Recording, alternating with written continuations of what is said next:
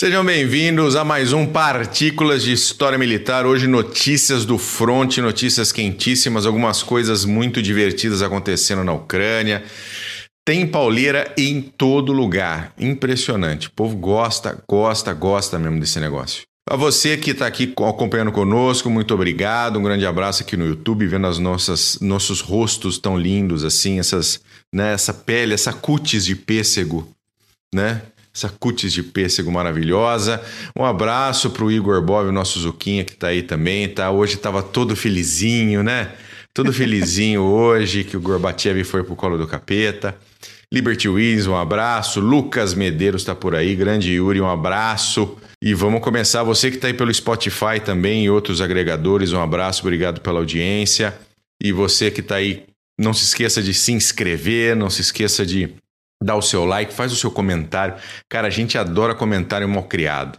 Pode xingar. A gente adora um, um, comentário, um comentáriozinho falando vocês são isso, vocês são aqui. A gente adora. Comente. Comente que o negócio é legal. Muito bom aí, Wolfgang chegou por aí. Anderson Pitol, um abraço para você. Rodrigo Origem, né? Não vale nada, nem o que o gato em terra. Um abraço para você, meu querido.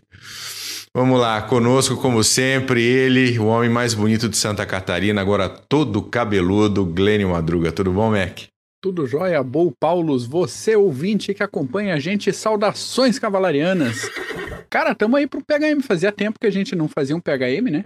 A gente tava nessa série napoleônica que vai, a gente vai continuar ainda, mas tem algumas coisas pelo meio do caminho, mas estávamos precisando de um PHM aí pra, pra, pra fazer esse intervalo. Fazer um update. É, é, teremos a continuidade da, da, das guerras napoleônicas, mas na semana que vem, guerras da independência do Brasil. Lembra que o seu professor de história ensinou você que o cara foi lá, levantou a espada, cagou no rio, independência ou morte, e nada mais aconteceu? Então, não, não é só isso. Não é não isso. Não é por aí. Tá? Tivemos muito sangue aqui para conseguir nossa independência e a gente vai falar disso. Meu querido amigo Renato Kloss, Paulo está lá em Minas Gerais. Diz que está calor aí, cara. Aqui tá um frio da dia... do, do, dos diabos aqui. Aqui tá o portão do inferno. Calor pra caramba. E, e, não muda não. O frio só chegaram aí para vocês. Ficou por aí. Então ficou Saudações aqui, tá... segeanas. É isso aí. Fala Vader, tá por aí também. Grande abraço. Bom, vamos começar hoje. Antes, eu vou começar com uma pautinha minha leve. Antes, eu vou começar falando um pouquinho do. Da, não, a pancadaria eu falo depois. Deixa eu falar antes de uma história que eu achei muito legal, que é a história de um dirigível durante a Segunda Guerra Mundial, que eu chamo, da, da, da classe L. Eram dirigíveis desses não rígidos, tá? É um balãozão. É, é, é, é basicamente. Cadê o que eu queria aqui? Aqui. Aqui. Isso, tá vendo? Esse dirigível aí, o L8, é um balãozão, tá? Ele era, ele era uh, uh, baseado nos dirigíveis comerciais lá da Goodyear. Lembra que você via passando em cima, aqueles já rígidos, né? Mas passando em cima dos do, do jogos de futebol, etc. Se você assiste muito o esporte americano, você vê bastante. Mas a Goodyear já tinha lá em, em, em 37 esses, esses dirigíveis que ela produzia para a Marinha dos Estados Unidos. E depois que teve Pearl Harbor, declaração de guerra, etc., uh, os dirigíveis começaram a ser usados como patrulha, especialmente na costa. Tá? E essa patrulha aumentou quando, em agosto de 42, e isso vale um PHM, para a gente falar disso, de repente eu trago aí no próximo, os japoneses bombardearam uh, uh, a costa oeste dos Estados Unidos, o, o Wellwood Oil Field, né? Na Califórnia, e o Fort Stevens, no Oregon. Usaram submarinos, né? Usaram aquela, aquele canhão de proa do, do, do submarino. E aquilo aumentou aquele medo de invasão, né? Os Estados Unidos aquele medo da invasão, que levou também a uma a Batalha de Los Angeles, né? Que foi um alarme falso, que era, um, na verdade, um balãozinho meteorológico. O pessoal ficou meio, meio com, com, com o rabicó na mão. Mas durante esse processo, né, durante a entrada dos Estados Unidos na guerra, o, o, a Marinha dos Estados Unidos incluiu dentro da frota dele mais cinco dirigíveis da Goodyear e eles foram incorporados dentro da Marinha com designações L, classe L, L4 a L8. Né? E como eles eram muito pequenos, eram pequenos para qualquer uso operacional, né, de, de monta, eles eram missões de treinamento, patrulha anti-submarino costeiro, esse tipo de, de trabalho mais tranquilo para quem vai. Mas o L8, que é esse que está na sua tela, no dia 16 de agosto de 42, ele tinha sido designado para patrulha, tá? Ali na costa oeste, próxima de São Francisco. Ele decolou ali da Treasure Island, né? Foi fazer uma patrulha costeira com uma rota programada, previamente programada.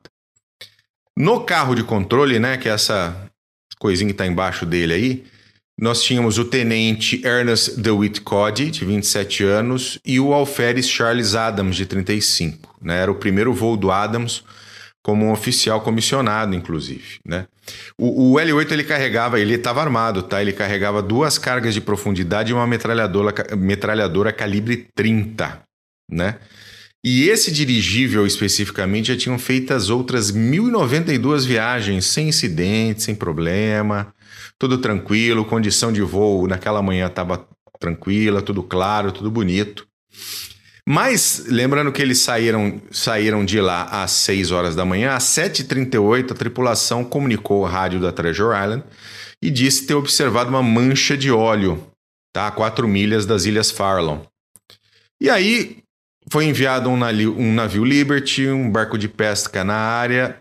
Viram também o L8 descendo ali a 10 metros da superfície, circulando a mancha de óleo, vendo exatamente o que tinha acontecido. E esse foi o último avistamento confirmado do dirigível com a tripulação a bordo. Logo depois, os controladores perderam contrato com a tripulação e, de repente, sumiu não se sabia mais, não se conseguia mais se conectar com L8. Uh, ah, um pouco depois das nove da manhã, o L8 despejou lastro, subiu para o leste, no lado contrário ao seu curso, que ficava noroeste.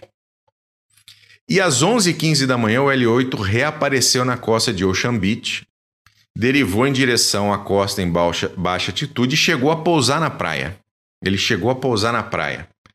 E os dois, dois, dois pescadores tentaram segurar ele né, com as linhas de, de amarração, abaixar, né, manter ele no solo, e conseguiram olhar dentro do carro de controle e não tinha ninguém. Sumiu. Desapareceu. Não, não, não, sem, sem, qualquer, sem qualquer notícia. Está sendo sugado por o André Scott aqui comentando que a foto mostra exatamente o dirigível sendo sugado para dentro do sítio cercado lá em Curitiba. Grande o sítio louco. Boa noite, Luquini. O uh, ah, que, que aconteceu? Não tinha ninguém mais dentro da cabine, tá? Fazendo o controle daquele, daquele dirigível, né? E eles não, os pescadores não conseguiram segurar o, o, o, o dirigível e nesse momento de tenta segurar, ele balança e tal, Caiu uma das cargas de profundidade do dirigível, aliviou o peso e ele uh, voltou a ganhar atitude. Tá? Internamente, novamente, a válvula automática dele foi aberta e ele começou, é uma válvula automática de segurança, ele começou a liberar gazélio, né? E fez inclusive ele parecer com essa forma de V que vocês estão vendo aí nessa fotinho. Ele tá meio que meio murcho, né? Meio muxiba, assim, né? no, no... Aparece meio muxibinha, Muito tirou, tirou o gás para fora. E nisso ele flutuou para dentro de um campo de golfe no Olympic Club, Mission Street, né? O pessoal já acompanhando toda a jornada e ele acabou finalmente caindo na frente de uma casa ali em Daly City, na Bellevue Avenue. Mas o grande ponto dessa questão é onde estão os pilotos? Onde está o piloto? Onde está o alferes? Onde estão os dois que estavam fazendo essa essa patrulha oceânica que foram vistos pela última vez pelo, por um Liberty e por um pescador. Ninguém achou e eles nunca foram encontrados. Nunca foram encontrados. Oh, Simplesmente desapareceram. As, a principal explicação que se tem é que talvez numa tentativa de fazer uma verificação mais próxima da mancha de óleo, um deles tivesse acabado se pendurando uh, uh, e caindo no mar e de repente caiu os dois no mar, não se sabe, tá? Só se sabe que eles desapareceram e nunca mais foram encontrados. E o dirigível ficou ali ao sabor do vento até que ele caiu lá em Delhi City. Tá? Mas não há, simplesmente, ele é chamado inclusive de Ghost Ship, né? o dirigível fantasma, o navio fantasma, porque efetivamente os dois sumiram, desapareceram e fim da história. Macabro. Fim da história, sumiram, sumiram no meio da guerra. Acontece, não era nem o Triângulo das Bermudas, hein? Não era nem o Triângulo das isso, Bermudas. né, cara? Que Muito papo louco. estranho. E aí surge um monte de, deriva. Não, e É. aí surge um monte, um monte de, né, de teorias da conspiração, que eles teriam deserdado pro lado japonês, etc. Mas assim, o normal é que um deles tentou se, se pendurar, escorregou, tava caindo, o outro foi ajudar, acabaram os dois caindo junto e Já é tem, tem, tem cara de bizonhice, tá? Tem, Tem, tem, tem, totalmente.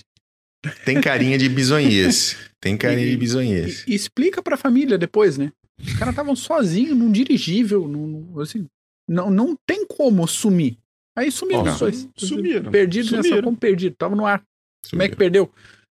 Não, sumiram, É, acabou. E assim, foram dados como mortos meses depois mesmo, porque não acharam nada, não veio o corpo na praia. Nada, nada. Selo Nada CG de aconteceu. bisonho. Selo CG de bizonhice, sem dúvida nenhuma. Não dirigível, é um negócio difícil pra caramba. Muito bom. Deixa eu mandar um abraço aqui pro Marcelão, que chegou por aí. Paulo Fernandes. O, olha, o, o, o Zukov hoje tá impossível, cara. O Zukov hoje tá. Esse fim de tarde com o Zukov no CG foi foda. Eles estão pescando. O André Scott de novo aqui, né? Nosso Roosevelt. Estão pescando na mesma ilha do Ulisses Guimarães. É, é verdade, verdade.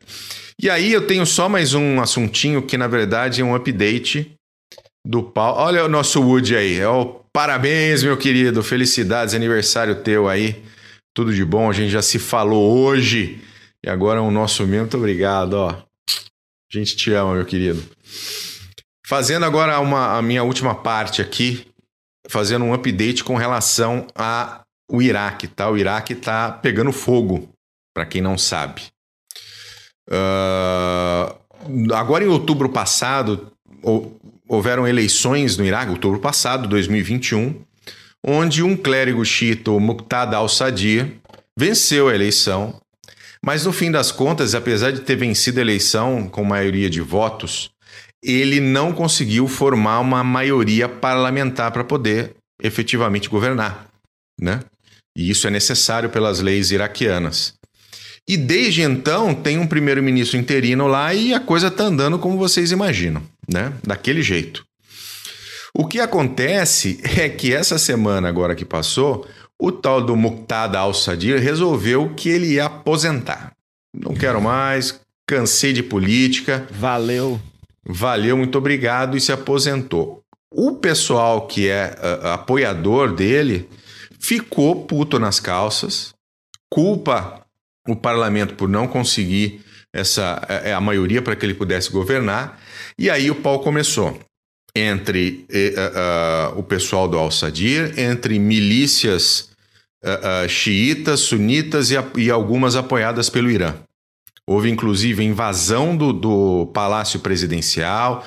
Tem, tem videozinho do pessoal pulando na piscina, numa nice, mas o pau lá dentro estava comendo. E o Iraque está em ebulição política. Já, faz, ah, já fazem alguns dias, já mais de 12 pessoas morreram nos confrontos, entre essas milícias e entre as forças do governo, que também estão ali para tentar proteger né, o, o, o, Estado iraquiano.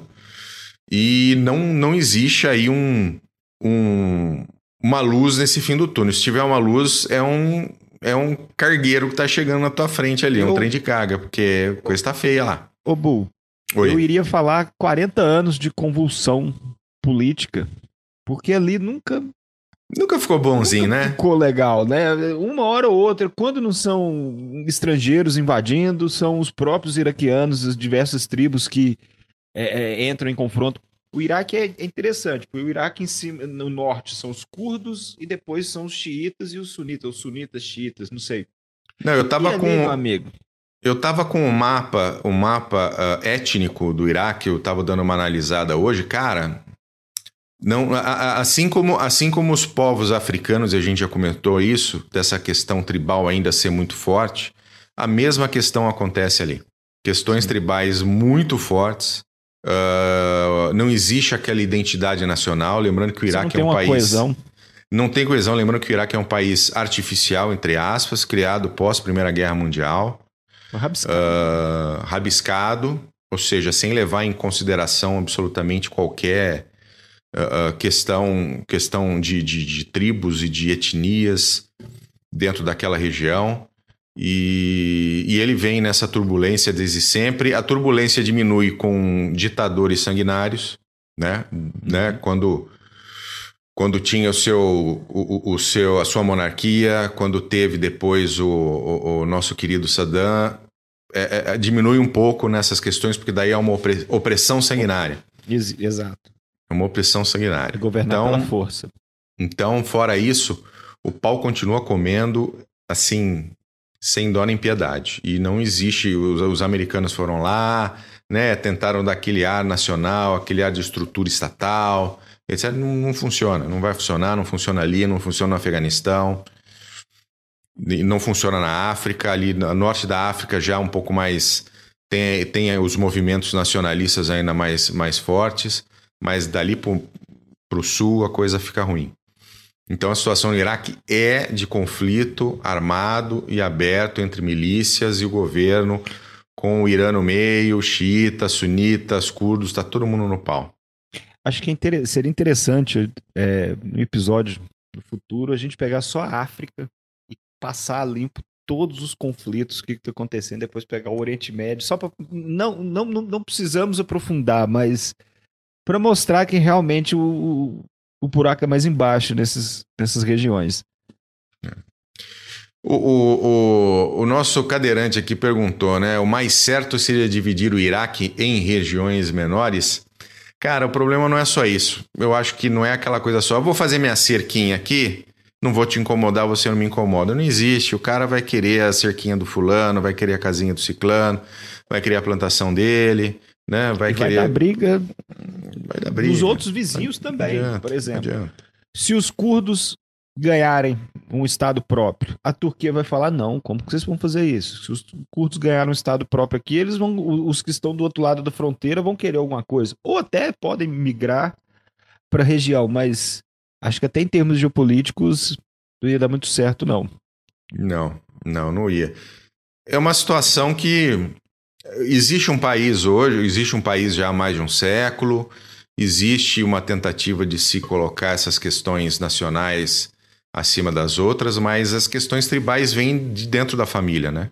né? Você nasce aquela etnia, você segue aqueles, aquelas tradições, você segue ah, ah, aquele, aquele modo de pensamento. Não tem muito o que fazer. Né? E interferir Então- nisso entra no que a gente viu na, na guerra do Iraque e do Afeganistão agora, um monte de ocidental querendo impor um pensamento ocidental numa sociedade que não pensa desse jeito, que não, não tem os mesmos valores, Isso. estruturas culturais de pensamento, então não adianta querer forçar, né? Exatamente. E o Dan Dias até come- comentou aqui, né? Faça um especial sobre a Rodésia. Vale aí. sem dúvida, vale sem dúvida um especial sobre a Rodésia, sem dúvida nenhuma. E o Iraque é isso. Não, então, o pessoal continua sofrendo lá e até quem tá no topo tá, tá tomando umas porradas também. É isso aí, muito Isso. bom. Mac, Diga. Digo eu, né? é você, né, meu lindo? Então tá bom. Vamos começar hoje com o quê? Com o obituário. Obituário. Agora, agora, agora o Zuquinha vai ter de novo um momento. Calma, Zuca. Calma, Zuca. Primeiro, faleceu ontem, segunda-feira, Camilo Guevara Marte, filho do Che Guevara, um dos filhos do Che Guevara. Camilo tinha 60 anos de idade. Ele era diretor do Centro de Estudos Che Guevara em Havana. Segundo autoridades cubanas, ele estava visitando a Venezuela e fale- faleceu por conta de um tromboembolismo pulmonar que acabou desencadeando um infarto. O Camilo era dentre os filhos do, do Che, o Camilo era o, acho que mais sossegado, mais quieto, não gostava muito de imprensa, ficava na dele, fazia o trabalho dele, tranquilo lá. Para representar a família era uma outra irmã que aparecia, então, beleza. Tava aí, já não está mais, né? Agora, para alegria do Zuka, também morreu hoje Mikhail Gorbachev, ex-líder da União Soviética entre 85 e 91, ganhador do Prêmio Nobel da Paz. A mãe dele era ucraniana, a família da mãe é, sofreu durante o Holodomor, vê se pode. E mesmo assim, ele cresceu acreditando no ideal soviético, ele fez parte do Komsomol, é, a juventude stalinista, que, né, coincidências com a juventude hitlerista não são tão coincidências assim. Não. Né? Trabalhou no campo com o pai dele, ganharam é, comendas por produtividade e tal. Ingressou no Partido Comunista oficialmente em 1950 e desde os tempos de escola ele se destacou como mediador de conflitos entre a galerinha lá. Então, quando ele assumiu a União Soviética em 85, ele conseguiu um feito que foi reorganizar toda a cúpula da, de, de comando da União Soviética em menos de um ano. Ele conseguiu ser mais rápido nisso do que o Stalin. O bicho era, é, era eficiente no que ele queria fazer. E é mais famoso por ter tirado as tropas soviéticas do Afeganistão, daquela zoeira que aconteceu no Afeganistão, e instituir as políticas de abertura e reestruturação do país, abrindo caminho para a liberdade de expressão, eleições mais ou menos democráticas e todo o processo de desmembramento da União Soviética e acabar com aquilo lá. Um salve. Nosso abraço. Adoramos. Nosso abraço pro Gorbachev. Muito bom. Gorbachev que tomou uma surra, uma sova, uma lavada, uma goleada do Ronald Reagan durante o seu período como, como chairman da União Soviética, que, olha, tomou que até roncou. Oh. Tomou que até roncou. Perdeu Coisa até o linda. rumo. Perdeu o rumo. Não é? A União Soviética perdeu até o rumo, né? Perdeu, né, cara? Perdeu. Ela foi, foi, foi buscar, foi assim, economicamente nunca foi, nunca foi viável, né? Assim como a China não é. E, não- mas eu não sei, não sou, não sou economista nem sabe tudo para saber o que vai acontecer com a China. Mas nunca foi economicamente viável e quando entrou efetivamente nessa na, na- na- nessa questão de precisamos nos, uh, uh, militarmente nos equalizar com os Estados Unidos e a questão da guerra nas estrelas e etc. Não aí deu. foi pro saco mesmo. Aí foi pro saco. Sem, sem dó nem piedade. Já tava fudido, aí piorou mais ainda. Yeah. O Lucas puxou aqui, por falar em obituário, falem da filha do Alexander Dugin, que morreu num atentado à bomba esse mês. Pois é, cara. O pai dela era o alvo, botaram, fizeram um esquema e tal, mas o cara resolveu mudar de carro na, na última hora, estouraram a filha, né? É, shit happens. Fazer o quê? Ó, Tem, E- Já falaram, os russos falaram que os ucranianos fizeram isso, sendo que acredito que um grupo nacionalista russo já a- a- a- Assumiu? assumiu a autoria, mas mesmo assim foram os ucranianos. Isso. Antes Então- de, de atribuir aos ucranianos, esse grupo já tinha assumido a responsabilidade. O negócio foi. A Rússia deu Mas três continua versões sendo. no mesmo dia do atentado, né? E daí tá. Até rolou foto, né? Por aí e tal. O pessoal falando assim, nossa, ela, pra quem teve o carro explodido daquele jeito, ela tava razoavelmente bem inteirinha, né? Então a gente não sabe como é que. Como é que funciona a, a maquiagem, o preparo ali pra eh, tirar foto do negócio, mas Colaram Estranho. ela. É, é, tem, tem, tem, tem algumas coisas aí que não batem, né? Você Yeah. vê a foto do carro, você vê ela no caixão, né? Tem umas coisas aí que não. Ah, mas Mas Olha, eu- eu não tô sendo conspiratório, tá? Ela morreu, explodiram Eu ela, li- morreu também. eu terminei de ler esses dias um livro do John Sweeney, que é um, um repórter britânico que vira e mexe briga com o Putin, que chama Um Assassino no Kremlin. Se eu não me engano, é esse o nome do, do qual, livro. qual é o nome dele, Paulo? Ah, John Sweeney. Eu vou passar no final para colocar. Sweeney, um abraço pra você. Beijo. Vai, vão escutando, porque esse, esse livro vale a pena a gente pegar para fazer um episódio. Ele foi citando todas essas operações que o Kremlin vem fazendo desde quando Putin entrou ah, no poder, desde os, os- os apartamentos que nós citamos no episódio da Chechênia, depois passando pelo Sobchak, que era prefeito de São Petersburgo e depois infartou, depois o Litvinenko, que andou falando algumas coisas do Putin sobre a sexualidade do Putin foi envenenado, e depois passando por toda a Ana Politkovskaya, que o, o Rundstedt sempre cita. Então a lista é extensa. Desculpa, então, gente. é, sempre quando acontece esses atentados e problemas como esses, a gente tem que prestar muita atenção. Claro, não estamos culpando ninguém, mas há de se investigar. Porque falam que foram ucranianos, já falaram, já assumiram a autoria, então e aí? Nhé. É, mas aí foi, morreu. É isso aí. Já é, Elvis. Já, Elvis. Vai lá, Mac. Vamos lá, vamos dar um sobrevoo então em alguns outros frontes aí. Taiwan. Nas últimas semanas, a gente veio acompanhando aí todo um aumento de tensão no mar do sul da China, que começou com o anúncio da visita da Nancy Pelosi a Taiwan. Daí para frente, a China conduziu exercícios militares em volta da ilha. Taiwan fez exercícios militares com artilharia naval de volta para, né, dar aquela assim, ah, vocês atiram, a gente atira também, tá tudo certo, tudo Taiwan, beleza. Aquele famoso estamos aqui pro que der e vier, né? Exatamente. E Olha daí o tamanho do meu. É. Olha o tamanho do meu, ó. E diversas autoridades americanas vêm agendando visita e estão indo para Taiwan toda semana agora. Pra... Sim, sim. E só porque sim, só porque falaram que não Pacote podia. de E, 3 bilhões. Ou 1.3. Agora eu... e aí, nos últimos dias, eu acho que foi ontem, a Marinha dos Estados Unidos mandou dois navios pelo Estreito de Taiwan, mesmo Sim. com os protestos da China aí. E hoje um drone chinês deu uma esticada no voo para chegar ali mais perto de uma das ilhas costeiras ali entre a, a- a China e Taiwan, e Taiwan meteu dois tiros de alerta do lado do drone. E o drone teve que fazer a volta e voltar para casinha meio sossegado aí, porque, né? Sei lá. Mas nisso que a gente tá falando, é movimentação, muito protesto, muito alerta, muita gente com o dedo para cima xingando e nada de concreto mesmo, assim. Não tem nada não. Ainda nesse de, de vai, não vai, pode ser, pode não ser, a gente recupera um papo das Ilhas Salomão, que a gente já falou esses tempos atrás, em dois episódios, dois PHM, a gente comentou, da aproximação que as Ilhas Salomão estão tendo eh, com a China e que, a, a, princípio, a China não faria grandes interferências na gerência de Honiara. Pois é, essa semana saiu um alerta de Honiara, capital das Ilhas Salomão, ali na ilha de Guadalcanal, para quem já deu uma, uma lidinha sobre a Segunda Guerra no Pacífico, avisando que qualquer navio de marinha estrangeira não poderia atracar nas Ilhas Salomão até que todos os procedimentos navais e diplomáticos sejam reavaliados e reestruturados a partir do acordo de defesa assinado entre Honiara e Pequim. Negócio bem esquisito, assim, fecha o porto para todo mundo. Nesse meio de caminho, um navio hospital americano já tinha atracado em Honiara e o, o- o capitão resolveu sair e ir para o mar. Um outro navio americano da guarda costeira que estava para chegando ali para reabastecimento foi impedido de entrar, teve que procurar outro posto de piranga por ali.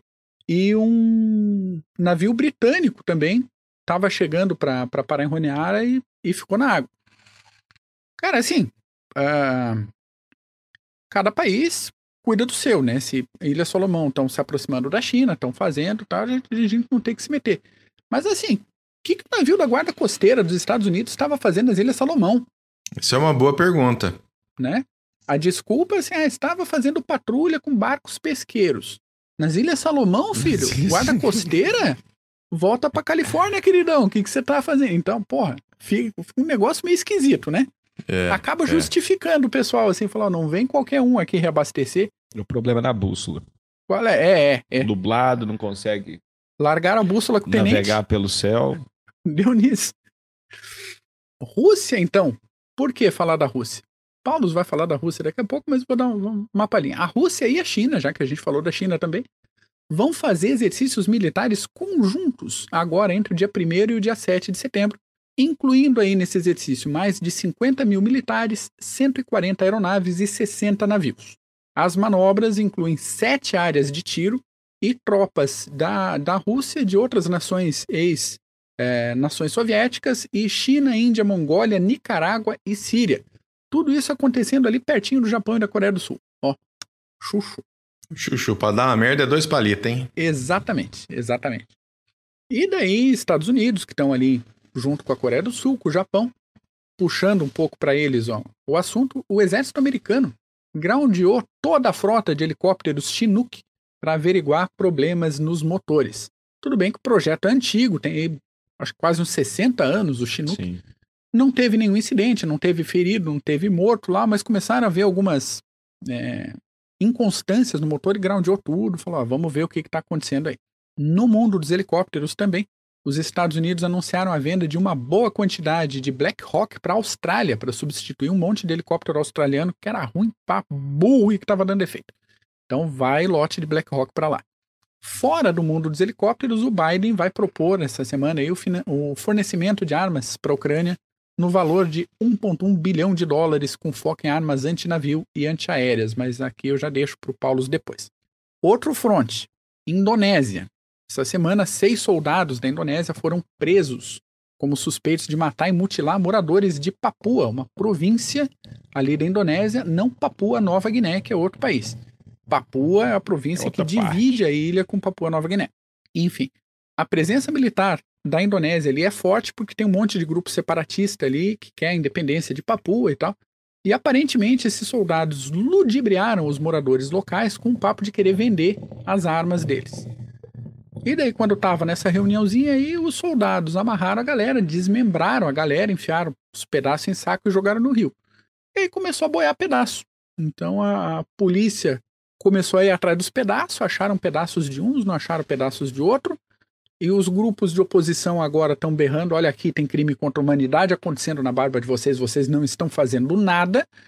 E o pessoal mais esquentadinho desses grupos é, de oposição estão falando assim: ó, vai ter volta, vai ter volta, vai ter retaliação contra as tropas é, do governo central. Então aguardemos aí que o papo na Indonésia, na Indonésia vai ficar mais quente nos próximos dias, nas próximas semanas. Aguardemos as cenas dos próximos capítulos. Próximos Exatamente. Capítulos. Falando em situação quente, Etiópia. A ONU declarou que depois de violações de cessar-fogo na semana passada, todos os esforços para entrega de auxílio humanitário na região de Tigré estão suspensos. É. Situação, é, situação esquentou de um jeito que o auxílio parou de ser enviado por terra, por ar e até o auxílio financeiro direto parou. Mas, segundo alguns informantes na região, os materiais da ONU que já estavam lá continuam sendo uh, distribuídos e até semana passada continuam sendo distribuídos. A partir desde metade da semana passada, suspendeu todo o auxílio para Tigré. E daí, fechando a minha parte, falar um pouquinho do Bayraktar TB2, aquele drone famoso, o drone mais pop dos últimos tempos hein, nas redes sociais, que conforme a gente vem comentando no, nos CGCasts e PHMs aqui, os drones vêm se mostrando aí cada vez mais como vetores interessantes no campo de batalha, por serem relativamente mais baratos de operar que uma força aérea e não exigirem toda uma estrutura logística, treinamento, manutenção de pessoal. Então é um negócio bem mais, mais prático assim. Então a coisa começou anos atrás aí com drones de observação, depois passou para drones armados. No início era, pô, era gente, só gente foda que tinha drone, né? Era dois, três negócio, assim, umas câmeras ruins, o troço voava, parecia um é, barulhinho de cortador de grama, um negócio estranho. É um teco-teco. É, um teco-teco, exatamente. E daí aquilo de tecnologia que a gente fala aqui também, a tecnologia militar que passa para o mundo civil, são inovações civis que são incorporadas no mundo militar. A gente já falou de licitação, né? Material militar aqui. É que material Sim. militar é o, é o melhor que existe em determinada área. É, é o que existe no mercado civil com as especificações mínimas para passar na licitação. É isso material militar. Né? E o drone acaba sendo isso também. Então, hoje em dia, a gente vê até drone do AliExpress sendo usado em rincões militares mundo afora. Então, dentro das últimas novidades, o Bull dá risada, mas é, é, né? É. Os rincões militares ali pro leste, né? Exatamente. Na área da Ásia ali, né? País grande. Né? Provocador, né? né? Vermelhinho. É, então. Um equipamento que vem chamando a atenção desde que o Putin resolveu invadir a Ucrânia é esse Bayraktar TB2 que a gente comentou. Um drone turco que viu ação a primeira vez lá em 2019 na Tunísia e depois em 2020 no, no conflito, não confronto, no conflito de Nagorno-Karabakh. E daí para frente o TB2 vem é, ganhando espaço no mercado, todo mundo já quer ele, e todo mundo que a gente fala é todo mundo mesmo. O Togo já usa o TB2 para combater a infiltração de, de jihadistas, eu tô gago, na, uhum. pelas fronteiras, que vem de Burkina Faso. O Níger comprou também é, meia dúzia de TB2 para combater os insurgentes ali do norte do país, que a gente já comentou aqui em PHM também. E a lista de países africanos comprando TB2 vem aumentando. E, cara, Etiópia, Marrocos, Tunísia, até Angola, que acabou de, de reeleger o presidente numa eleição bem mais ou menos, enfim. A gente pode falar disso também num, outro PHM. É, até Angola está querendo comprar o TB2. É isso, cara. A, a, é fato que a manutenção, a operação é muito mais barata, é, tranquila. Erros acontecem, acontece, pode acontecer. Quase toda semana tem relato de é, força aérea que acabou bombardeando civil, achando que era jihadista correndo, e daí a gente fica assim: será que confundiram mesmo civil com jihadista ou será que queria bombardear aquela galera mesmo? Não sei. E, enfim, os países africanos estão vendo essa situação com bons olhos, porque eles conseguem desdobrar poder aéreo em custo mais baixo e, ao mesmo tempo, depend... É, cortar a dependência de países como a França, que eram colonizadores da região. Então, ao mesmo tempo, se despluga de uma França para fazer um acordo com a Turquia e dar uma mexida ali na situação geopolítica. E para a Turquia, é, e para o Erdogan, principalmente, em particular, a situação não podia ser melhor, né? É, trabalhar o aumento dessa diplomacia de drones na África e, ao mesmo tempo, fortalecer uma indústria nacional, que é a Baikar. E, curiosamente, essa empresa é comandada por dois irmãos, um deles é casado com a filha do Erdogan. Ah! Então a gente vê que existe aí um Isso é coincidência, então, gente. Claro. Coincidência. Virou um bazar de Istambul. Esses Bayraktar, enquanto isso a Rússia recebendo drones do Irã. É, exato, cara. Exatamente. Do Irã. Exatamente. Eu, fico, eu fico pensando como é que a Rússia vai fazer esse grande e enorme exercício militar com a China e com mais três, quatro pé pau d'água lá. Nicarágua. Nicarágua. Como é que vai fazer? Vai pôr gasolina, vai, vai o exercício que de um dia? É, Rebota, vamos rodar ou... daqui, vamos rodar daqui até ali, daqui até 100 quilômetros senão não tem combustível. Pois é, pois é. Ou a China vai dar aquela ajudinha, né? Pode ser. A China Pode vai ser. dar aquela Eles ajudinha. Eles vão ter 34. É justo, os que sobraram. é justo. E a, a Baikar mostrou também essa semana, cara, um novo modelo de drone que eles estão desenvolvendo. É o. Deixa eu pegar o nome aqui na pauta. Kizilelma, traduzindo aí, a, a maçã vermelha. É um drone Ixi, grande a jato. A proposta é ser um drone supersônico. Primeiro voo previsto para 2023. Eu acredito mais nele do que naquele caça do Irã também, mas tudo bem. Vamos ver se o projeto decola. O projeto do drone decola dessa vez, hein? Com a, com a Turquia, eu acho que vai.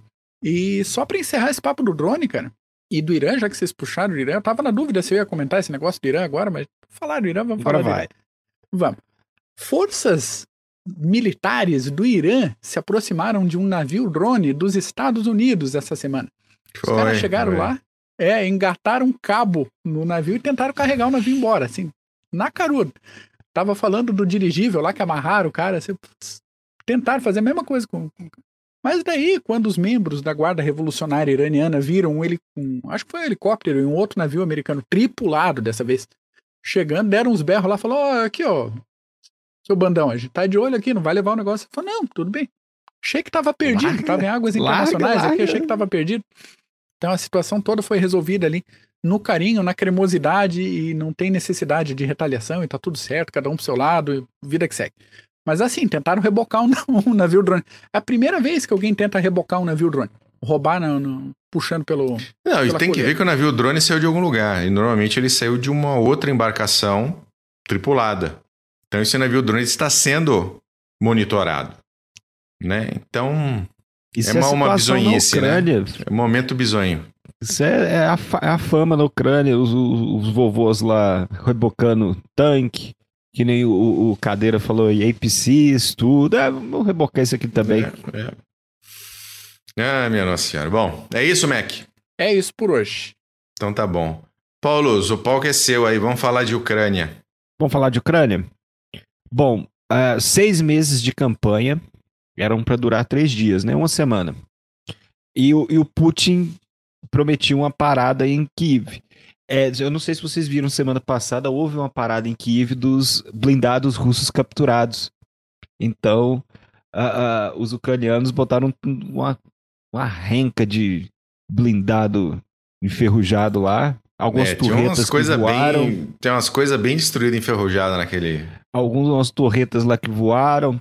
Bom, fizeram uma parada militar. Mas, falando da Ucrânia, no último episódio nós citamos bem rapidamente que não tinha muita coisa para citar da Ucrânia. As duas forças estavam exauridas de meses e meses de combate.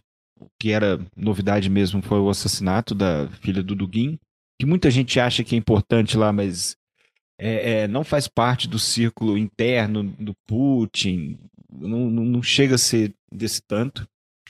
Só que agora temos novos updates. Ontem, os ucranianos lançaram uma contraofensiva no sul. Bu, vou, eu vou pedir, por favor, eu mandei. Tem aquele mapa do, Sim, da região senhor. ali no sul? Por favor. Sim, senhor. Esse mesmo. Então, os ucranianos já vinham ah, na na- se preparando para essa ofensiva desde o começo do mês de agosto. Eles destruíram mais de 10 depósitos de munições russos na região. E agora deram início nessa ofensiva, essa contraofensiva. Essa contraofensiva é, não, não deixa de ser um tanto limitada, só na parte sul, mas ela possui alguns objetivos interessantes como no caso, é, primeiro, Zelensky quer retomar a costa sul do Mar Negro. Isso é de extrema importância para os ucranianos. É, é, os ucranianos, por enquanto, eles só possuem Odessa. E mesmo assim, às vezes, muitos acham que os russos até agora não decidiram atacar Odessa. Porém, os objetivos, primeiro, é mostrar que depois de seis meses, os ucranianos conseguem sim montar uma ofensiva, ah, e onde muitos achavam que não, eles estavam exaustos, não conseguiriam ah, montar uma ofensiva nem que seja limitada. É um recado, é um recado para quem tá ajudando, né, Paulo? Isso, ex- exatamente. Isso mostra que os ucranianos estão, eles sabem usar esse novo sistema de armas que eles estão recebendo, e não só os sistemas de armas, mas também todos os suprimentos. Isso mostra que, que isso acabou dando uma sobrevida para os ucranianos. E agora, ao ponto deles começarem uma contraofensiva. É, não vamos ser tão, não vamos ser tão otimistas, mas toda guerra, a derrocada acaba com uma contraofensiva. Dia D, Incheon, com MacArthur. Quem sabe essa contraofensiva aí não seja aí o começo da derrocada é, é, dessa campanha de seis meses. Porém, ok. É, demonstrar que depois de seis meses os ucranianos souberam usar os recursos do Ocidente e conseguem montar uma ofensiva. Segundo, trazer tropas de outros teatros de operação, no caso russo, e quem sabe tirar tropas de Donbass, que é uma região que ainda é crítica. Alguns, houveram alguns ataques limitados nessas últimas semanas por parte dos russos. É, e também tentar brecar um referendo que os, os russos estão tentando passar na região de Kherson, que é em toda a região, no caso, Kherson é a capital desse- dessa região, e eles tentam meio que brecar, porque mais uma vez o Putin tenta passar pelo seu modo operandi um referendo para trazer mais essa região para junto da Federação Russa. Então nós É. podemos ver ali, uh, eu sigo que é o Chuck Pfahrer, quem gosta de quem tem Twitter pode seguir ele. Ele sempre lança esses mapas ah, bem detalhados e como nós podemos ver, os ucranianos eles atacaram por toda a frente sul, tentando, quem sabe alguma a- a- a- alguma região consegue penetrar. Eles falaram que a primeira linha de defesa russa já foi penetrada, mas nós sabemos que a primeira linha sempre é aquela que poucas pessoas ficam e o grosso das tropas ah, ah, acabam retraindo. E interessante, os ucranianos, eles já desde o começo do mês, eles vêm bombardeando as pontes que ligam a região de Kherson ali no rio Dnieper com o, o, o, o, outro lado, a outra margem do rio, porque eles não querem, eles querem que os russos se rendam. Eles não Eles querem, querem, eles querem dificultar muito a, a, a- o a suprimento. retirada russa, A né? retirada, o suprimento e a retirada russa. e eles não querem destruir Kherson. Não é, o, não é a mesma estratégia dos russos de nivelar a cidade e quem estiver lá dentro que se ferre. Os ucranianos eles querem deixar os russos sem saída, eles querem que eles se rendam. Então, da mesma forma que eles atrasam essa logística, nós vamos falar ali na questão dos HIMARS, que eles atrasam essa logística russa, ao mesmo tempo eles atrasam também a retirada, como você falou, Bu. E aumentam a chance de rendição por parte das tropas russas.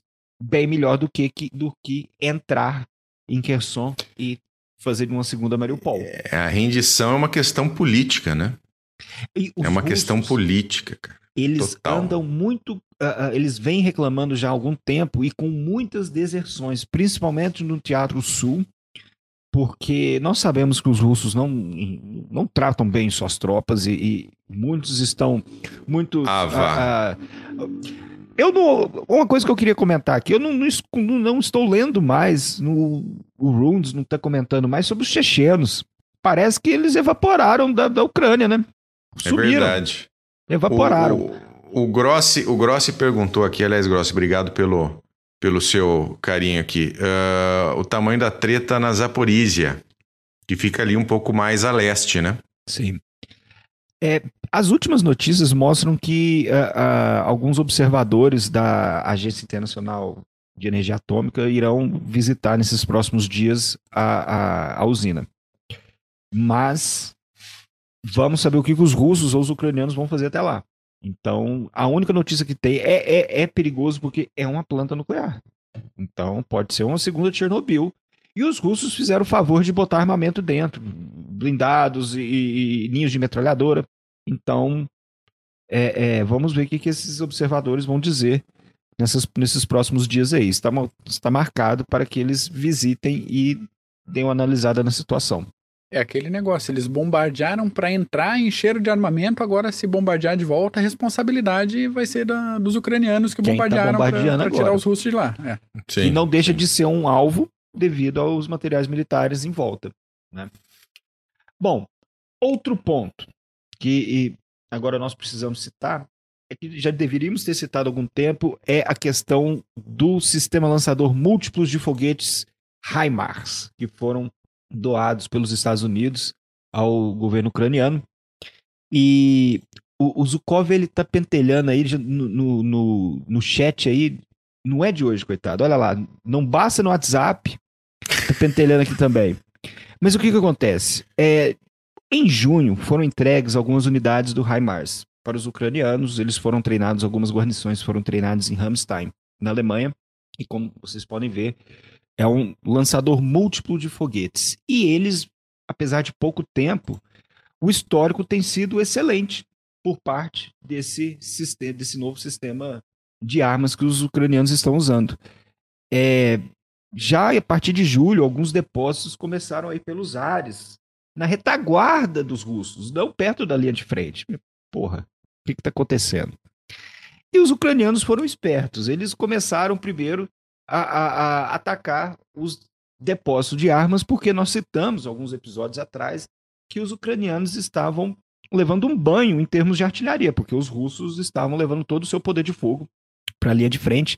Nós citamos várias vezes que eles estavam conquistando com artilharia e a- a- apenas ocupando com infantaria, no caso. Voltava às, às táticas da Primeira Guerra Mundial.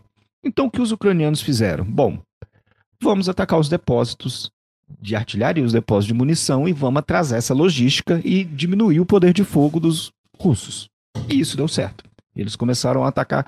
Os russos não conseguiram interceptar esses foguetes, então vários depósitos foram. Dizem que mais de 50, de 50 a 80 depósitos ah, ah, ah, foram pelos ares em julho e começo de agosto.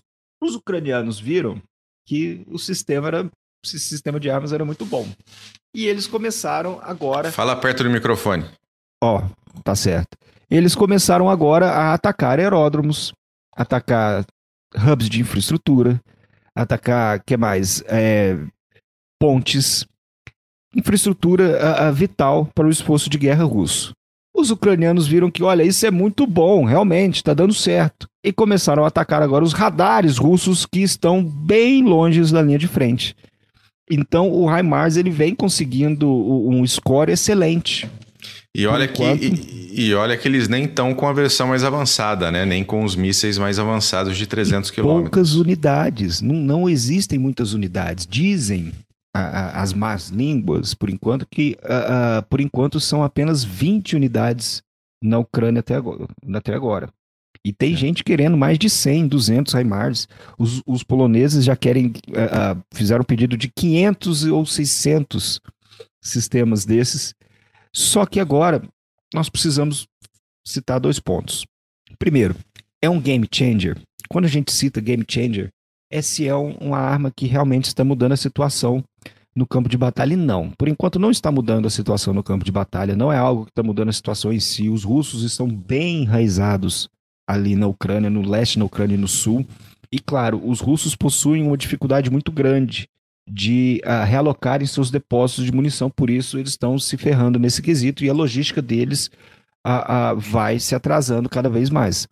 Porém, ainda não há HIMARS em grande quantidade que possa mudar a balança de guerra. Muito longe, muito longe de mudar a, a, a balança a, que, que está ocorrendo hoje na Ucrânia. A gente tem que sempre se lembrar que tecnologia, muita gente acha que ah, se é uma tecnologia vai, é nova, vai dar certo, vai matar todo mundo. Não, vocês têm que saber como empregar essa tecnologia. E os ucranianos, eles souberam a forma correta de empregar esses lançadores múltiplos de foguetes americanos, o HIMARS, é que nem aquela velha história do porta-aviões. Os porta-aviões foram desenvolvidos pelos britânicos, mas era para observação. Foram os japoneses e os americanos que transformaram os porta-aviões naquilo que nós conhecemos hoje. Então, a forma como você aplica essa tecnologia de forma combinada com outras armas é que vai, irá te dizer se você terá sucesso ou não. Por enquanto, os ucranianos estão atingindo certo grau de sucesso e agora vale citar um ponto. É, os ucranianos eles vêm usando de engenhosidade ainda não é de hoje, quando afundaram o, o Moskva. Então eles usam de certas artimanhas para poder a, atacar os russos. E no caso do HIMARS, uma discussão é por que, que os russos não estão interceptando esses foguetes a, a, que os ucranianos estão lançando. Bom, os ucranianos eles estão juntando a mesma bateria do HIMARS, eles estão colocando de lado e atacando ao mesmo tempo com grades, os famosos órgãos de Stalin versão século 21. Esses foguetes do Grad 21, eles são mais lentos e fáceis de serem interceptados. Então os ucranianos estão atirando tanto os foguetes HIMARS junto dos grades, os russos, através dos seus radares, conseguem identificar os grades, os foguetes grades, mas não consegue identificar os foguetes do HIMARS. São vários foguetes, possuem vários tipos de munição. Eles, eles viajam numa velocidade de 2,5 Mach. Eu não entendo muito disso, mas 2,5, quase 3 mil e tantos quilômetros por hora, os russos não conseguem interceptar. E se o alvo, se o radar russo não identifica o alvo, ele não consegue interceptar. Essa é a tática dos ucranianos para usarem HIMARS sem serem interceptados. Vai uma salva de grado 21 e outra de HIMARS. Se forem interceptados, serão os do grado 21 que são mais lentos em relação aos do HIMARS. Por isso que os ucranianos vêm tendo certa a, a, a eficiência nessa Exatamente. Aí, deixa eu mandar, mandar um abraço pro Vader aqui, ó, o nosso membro também. Obrigado, meu querido. Um beijo para você. O, é, o, o, deixa eu só fazer um comentário aqui que o Marco Antônio mandou pra gente aqui, né? O General Inverno quando chega. Uma coisa interessante agora do General Inverno, Marco, é que os ucranianos também sabem lutar Dos na dois neve. lados. Tá? Então, aquela vantagem de general inverno que nós vimos na Segunda Guerra Mundial, que nós vimos durante guerras napoleônicas, não, não é vai acontecer. alemão ver, não é para É para alemão ver, para é francês alemão, ver. Francês. Agora, ucraniano, cara, ucraniano também sabe lutar na neve muito bem. Exatamente. E muito e um, bem. Um ponto que nós citamos, quando nós citamos a, a, a teoria da guerra e os problemas russos, nós falamos, nós citamos também um caso que Clausewitz falou da Ucrânia que a Ucrânia estava se defendendo, mas na verdade é uma defesa com contra-ataques localizados. Esse é um exemplo perfeito do que Clausewitz disse em relação à defesa. Você não pode se defender para sempre. Você se defende até você conseguir juntar forças e contra-atacar. É isso que os ucranianos estão fazendo, seguindo a risca, mesmo que Clausewitz disse. Agora, Bu, você lembra que você, uh, você tinha achado um, então, um, um, camarada lá no Twitter, que eu até anotei o, o, o nome dele Spencer Guard. Vocês podem procurar esse camarada lá no Twitter. Ele citou lá alguns erros estratégicos dos russos nessa campanha. Já são seis meses de campanha e os russos uh, derraparam em certos pontos aí. Também nós já falamos de vários pontos que os russos conseguiram consertar, o que eles os avanços no leste, porque muita gente acha que a gente fica metendo pau em russo. A gente mete pau em russo mesmo, mas também a, a gente gosta. É, gosta também. A gente merece. não gosta do Zukov, mas o resto aí a gente tenta falar realmente o que está acontecendo. Pois bem, seis erros estratégicos dos russos. Primeiro, os russos invadiram a Ucrânia tentando retirar um governo democraticamente eleito e tentaram simplesmente apagar a cultura ucraniana. Simplesmente eu vou botar minhas tropas aqui, vocês vão fazer parte da Federação Russa. E, e isso Onde? continua, essa tentativa continua. de apagar é parte do, da estratégia, é parte do objetivo. Isso, ainda continua. E, e será que eles achavam que seria, ah, vamos lá, ninguém vai encher o saco, papum, e, e, e vamos conquistar? Um baita erro estratégico, principalmente de percepção do que, do que as coisas poderiam, da, da, das opções que poderiam ocorrer devido às diversas ações. Então, primeiro erro estratégico, achar que poderia derrubar um governo democraticamente eleito e no século XXI, onde nós temos acesso a tudo e sabe, o mundo inteiro. Posso, posso fazer um, um, um, paralelo que eu acho interessante? Você vê, né? Tanto uma situação como a do Iraque, onde não existe identidade nacional, onde você tem tribos separadas e antagônicas.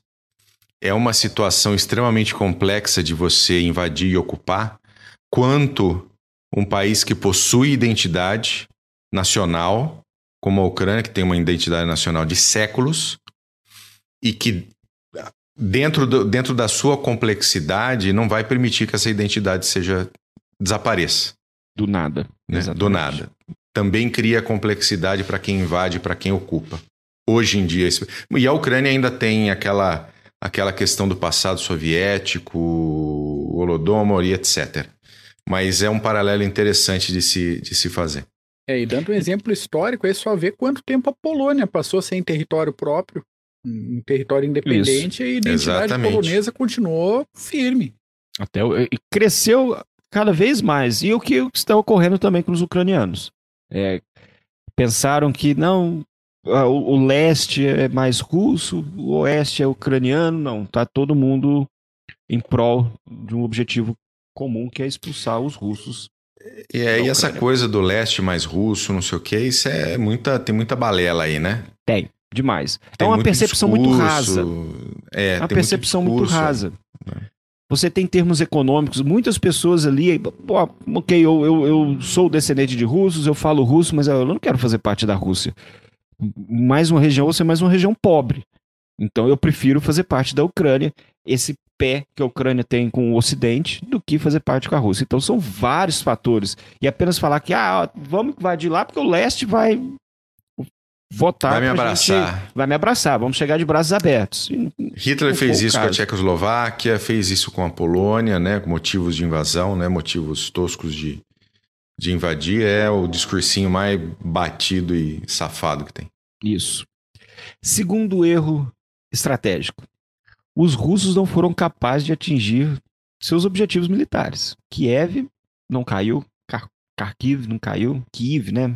Os ucranianos pedem para chamar de Kiev, não caiu, Kharkiv não caiu. Ok, agora no leste, depois de terem que a, a, trazer todo aquele poderio que estava em outras frentes para poder atacar em uma frente apenas. Então os russos mostraram certa ineficiência de suas forças militares.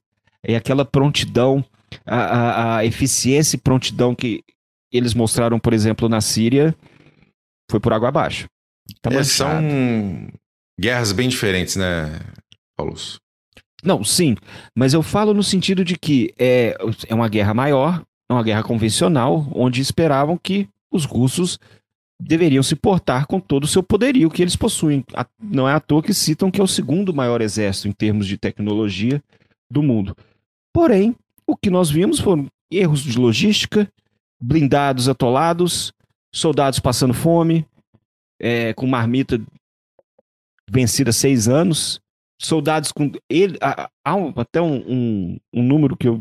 Fazendo a pauta, eu, eu achei que de mortos, feridos e de desertores são 80 mil até agora. É muita gente. É muita gente para esses seis meses de campanha. Então, não só você adicionando esses mortos, os feridos, os inválidos, todos que estão voltando, é, você tem também os desertores.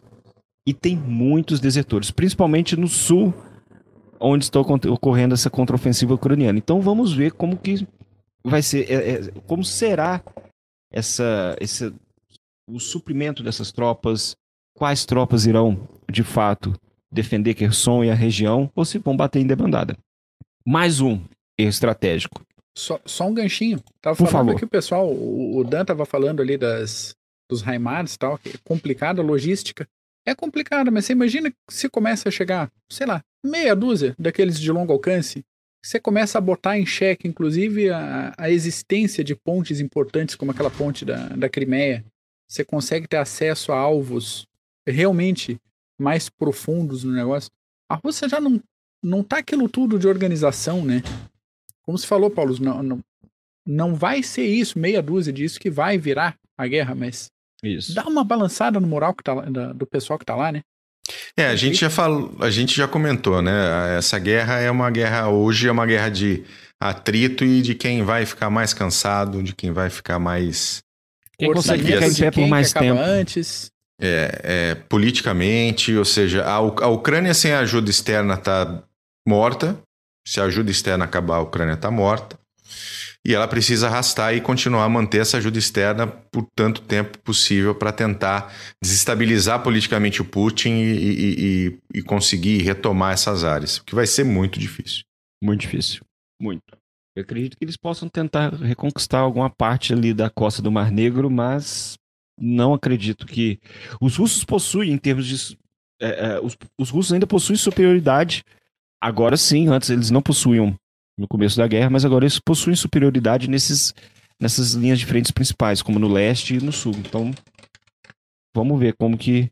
As cenas dos próximos capítulos, como nós sempre citamos aqui. Outro ponto. E esse foi um baita erro estratégico. Esse foi uma derrapada do Putin. O Putin achou que poderia ter entrar na Ucrânia, como nós citamos, o leste russo, o oeste ucraniano, todo mundo. a- a- a- um país desfragmentado, a OTAN, coitada, toda desfragmentada também. O que, que aconteceu? A OTAN está cada vez mais forte, mais coesa, e adicionaram mais 1.300 quilômetros às fronteiras a- a- a- da organização. Então, Suécia esse foi um baita erro. Um baita erro estratégico. Um baita erro estratégico esse. É, a gente comentou isso várias vezes aqui falando sobre a guerra da Ucrânia, que o Putin é o vendedor do ano da OTAN. É o funcionário do ano da OTAN. Porque ele conseguiu fazer com que uma organização que se arrastava, a sua, a sua, eh, né, eh, era uma organização que se arrastava, onde ninguém meio que queria, ah, principalmente depois que o. Com, com a presidência do Trump, Trump. ele falou: vou, vou, cortar, vou cortar dinheiro porque vocês têm que se conseguir se defender sozinho aí também, só eu pago essa merda. E o Putin conseguiu fazer com que tudo fosse, tudo, todos aqueles governos progressistas de esquerda, né, que não queriam mais a OTAN, que isso aqui é muito gasto, a Alemanha que mal estava conseguindo botar os, os navios dela para navegar. A situação. Cara, a situação da Alemanha chegou próximo da situação argentina em questão militar. Cara, o Putin conseguiu fazer com que o dinheiro jorrasse para todos os departamentos de defesa dos países da OTAN. Impressionante. E se tornou o inimigo, de no novamente. Né? A União Achou Soviética, agora a. Rússia, achou que ia desmoronar e foi o, Contrário. o, o oposto, porque todo mundo sabe né, do que, do que um, um grande déspota é capaz Sim. ali na Europa. E tá, tá, na- tá fresquinho na memória de todo mundo, né? Historicamente, a Segunda Guerra Mundial tá aqui, ó, tá há duas semanas Tá no atrás. cangote, é. Tá no Isso. cangote. Então, a Guerra Fria mais ainda. Não, e Então- isso, fora, fora isso que você falou, o aquecimento de mercado internacional de armas, né? Todo mundo Total. que tá mandando Total. equipamento, Polônia tava mandando um monte de equipamento Testes. Ucrânia, já tá, na- já tá negociando compra de blindado da Coreia do Sul, tá negociando compra de não sei o quê, tá renovando todo o acervo. Todo mundo que tinha material da época da, da Guerra Fria que tá mandando pra Ucrânia tá renovando acervo. Vai ficar tudo. Tá. E estão mandando tudo pra Ucrânia. O que dá pra mandar, manda e o resto renova. É isso. Outro erro. E esse erro foi. é, é, os russos talvez pens- pensaram que com a invasão eles ganhariam certa influência. Que olha, nossas tropas, o que nós estamos fazendo? É, anexamos mais um território, enfim. Não. Os russos viraram párea no sistema internacional, em termos diplomáticos, em termos de informações, porque até os canais saíram da. Um, tanto de canais saíram das, da Rússia. Então, em termos diplomáticos, econômicos, termos militares também, os russos caíram no conceito de muitas, muitos países, ao ponto de que 50 nações se juntaram contra os russos em relação à Ucrânia, fora as sanções econômicas. Então, mais um erro estratégico agora na arena internacional. Outro erro, ah, erro estratégico, no caso, as perdas que os russos vêm sofrendo na Ucrânia. Ah, segundo o analista, eu não vou lembrar o nome desse cara nem fudendo, mas esse nosso amigo falou que demorar, irá demorar décadas até que os russos consigam, ah, ah, talvez, nivelar o tanto de equipamentos que eles possuíam antes dessa invasão da Ucrânia, em termos de blindados, em termos de. não em termos de soldados, mas em termos de equipamentos militares. Então, de mísseis. Quantas vezes nós citamos, citamos em episódios passados a questão dos russos que estavam usando armas burras, porque eles não possuíam mais armas guiadas. Então, vai aí mais um erro estratégico.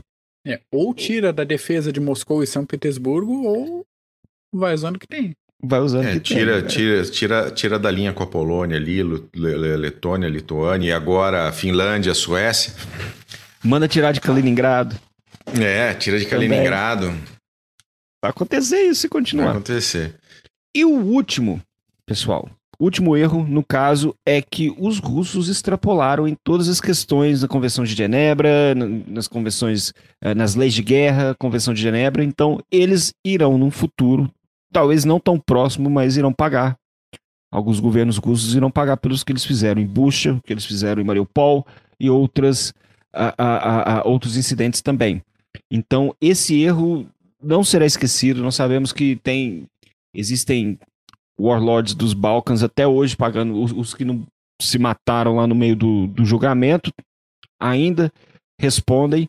Então os russos podem ter certeza que muitos irão também responder por esses crimes de guerra no futuro. Talvez não, se conseguirem se embrenhar na vastidão da Rússia, mas quem sabe. Mas que eles extrapolaram e quebraram muito dessas leis de guerra e da Convenção de Genebra, isso sim, eles fizeram. Sim. O, o Vader fez uma pergunta interessante aqui com relação ao aspecto geográfico e estratégico, né? Defender o lado ocidental do rio Dnieper e a Crimeia é inviável no longo prazo por conta do isolamento geográfico. Dep- depende, defender o lado. o- os russos, você fala? Os russos defenderem essa ocupação? Eu acho que não. Acho que não, não, é Talvez inviável. os ucranianos defenderem o Os lado ucranianos ocidental. defenderem o lado ocidental. É o que eles vêm fazendo até hoje, né? Sim.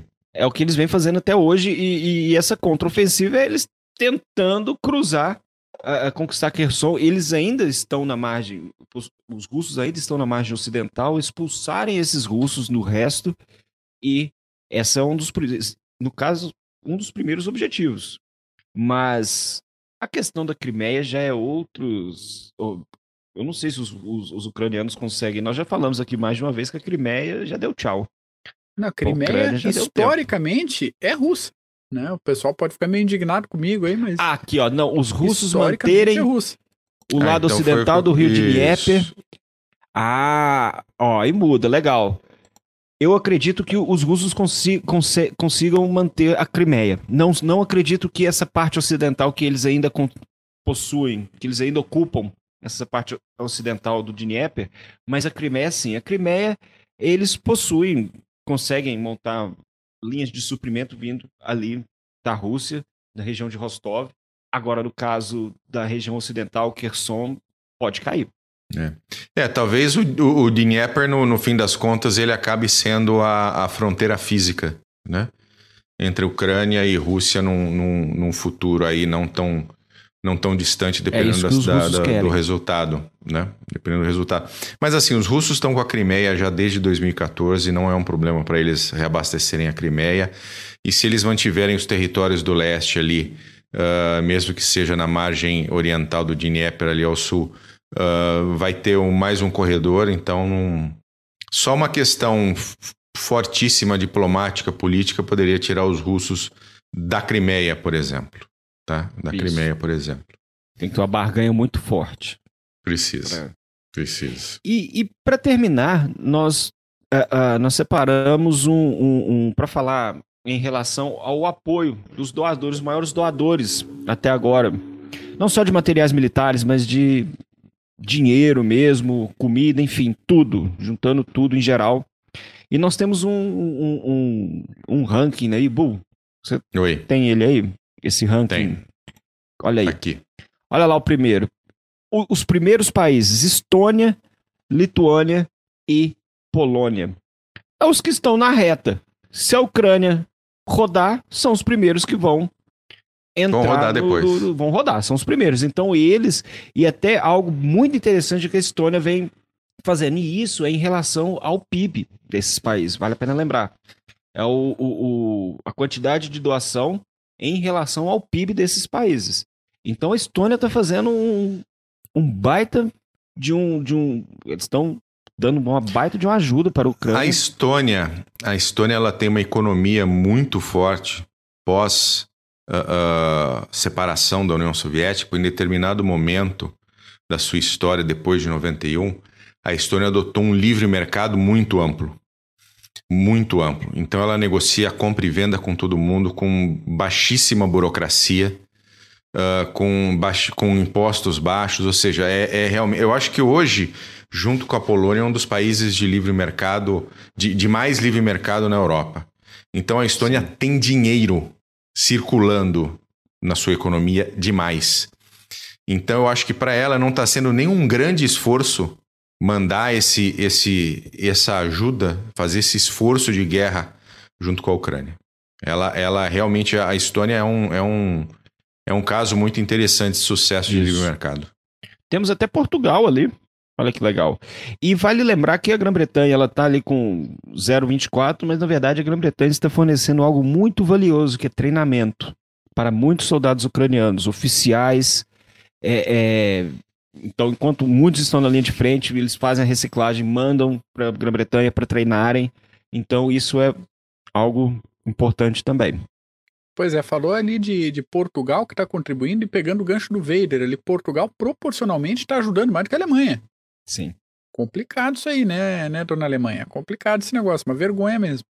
A Alemanha que eu É. falei, ela estava mal conseguindo manter os seus, seus equipamentos militares em ordem, né? Ou seja, quem, quem estuda a Primeira Guerra Mundial, Segunda Guerra Mundial, por exemplo, lembra da Marinha Imperial Alemã e lembra da, da Marinha Alemã, da Marinha Nazista. Não gosto de falar nazista porque navio não tem carteirinha do Partido Nazista. Mas da, da, da Marinha Alemã durante o governo nazista, ah, se olhar isso aqui, mostra o, a, a- o quan, e, e isso isso tem está muito ligado especialmente na questão pós-União Soviética, pós-queda do Muro de Berlim, né? E aí tem aquele pensamento, não precisamos mais efetivamente de todo esse poderio militar. Temos algumas bases americanas aqui para nos ajudar a nos defender, enquanto isso a gente vai buscar outras políticas e outras maneiras de fazer. Isso. Mas acordaram. Vamos ver se vão acordar de verdade. E tem todo aquele. A Alemanha, querendo ou não, é um- uma locomotiva em toda a Europa e ela depende muito da Rússia. Nós já falamos aqui várias vezes do, do- do combustível, do petróleo, do gás, enfim.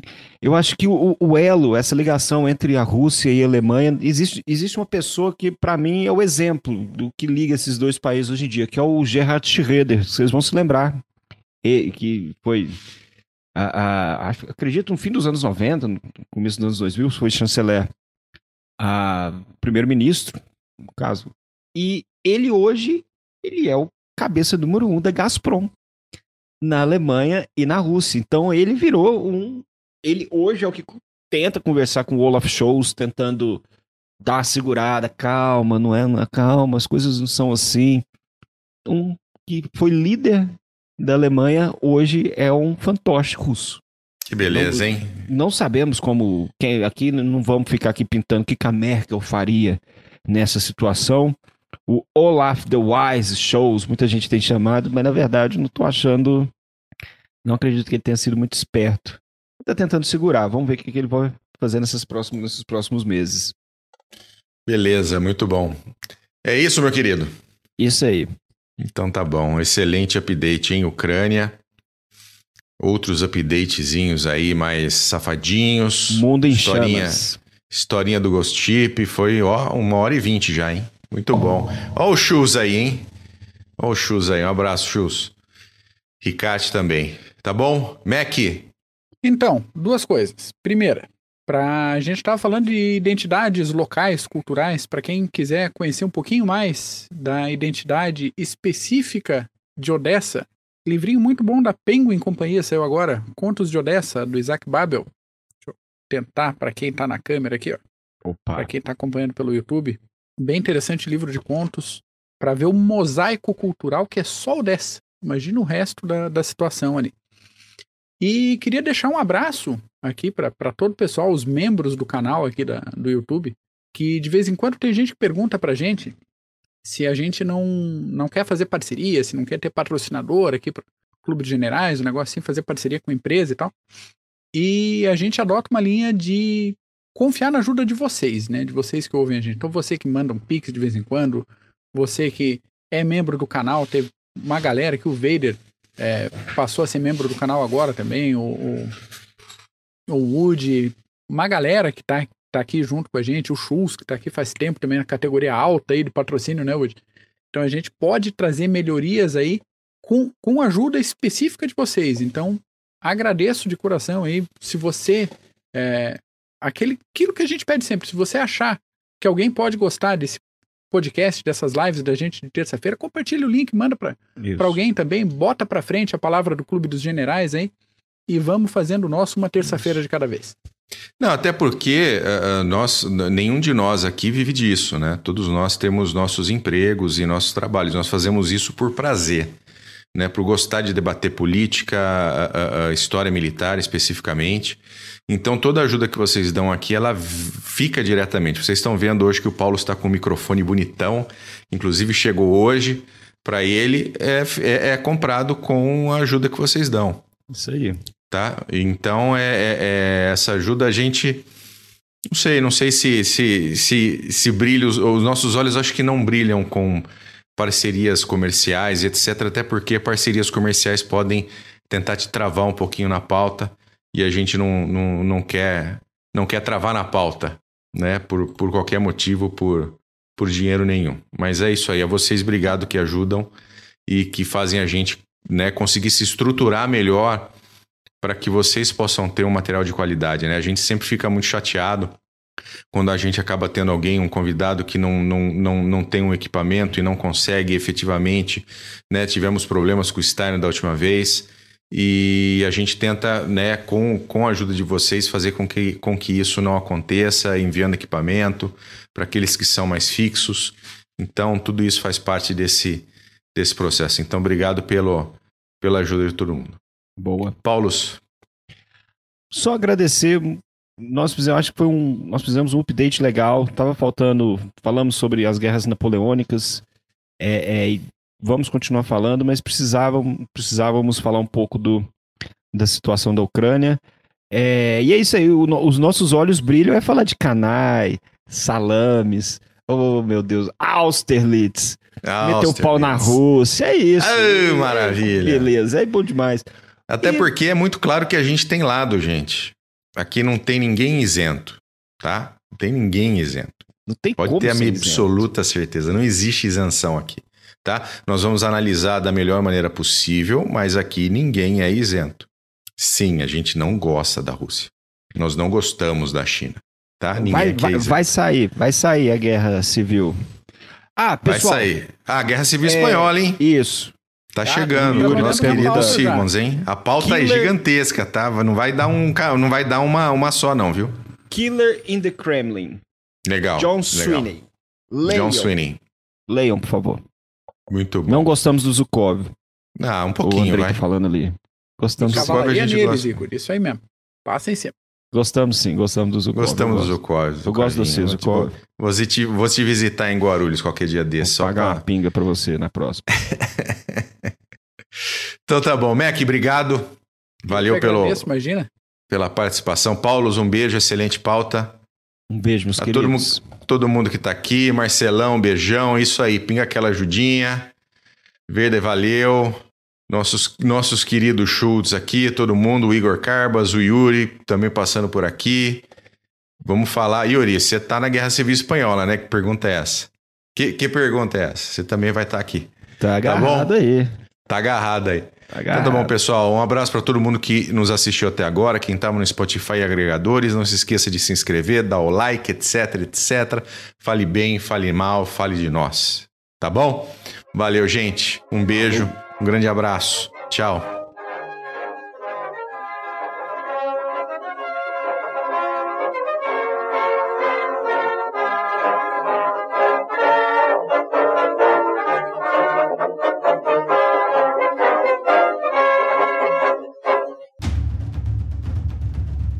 O processo de internacionalização das empresas vem colocando cada decisão institucional à prova. E para ter destaque nesse cenário cada vez mais dinâmico, é necessário que o profissional compreenda questões políticas, geopolíticas, estratégicas, diplomáticas, jurídicas, sociais e éticas.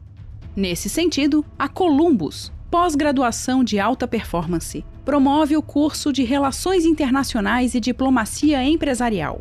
Este curso é coordenado pelo professor Marco Túlio Delgobo Freitas e é voltado para profissionais que trabalham em um contexto internacional ou queiram atuar na área de relações internacionais.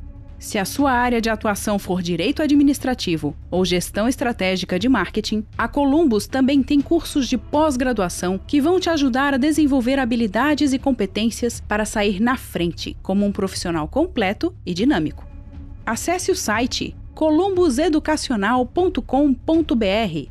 Informe que conheceu os cursos através do podcast Clube dos Generais e garanta 10% de desconto.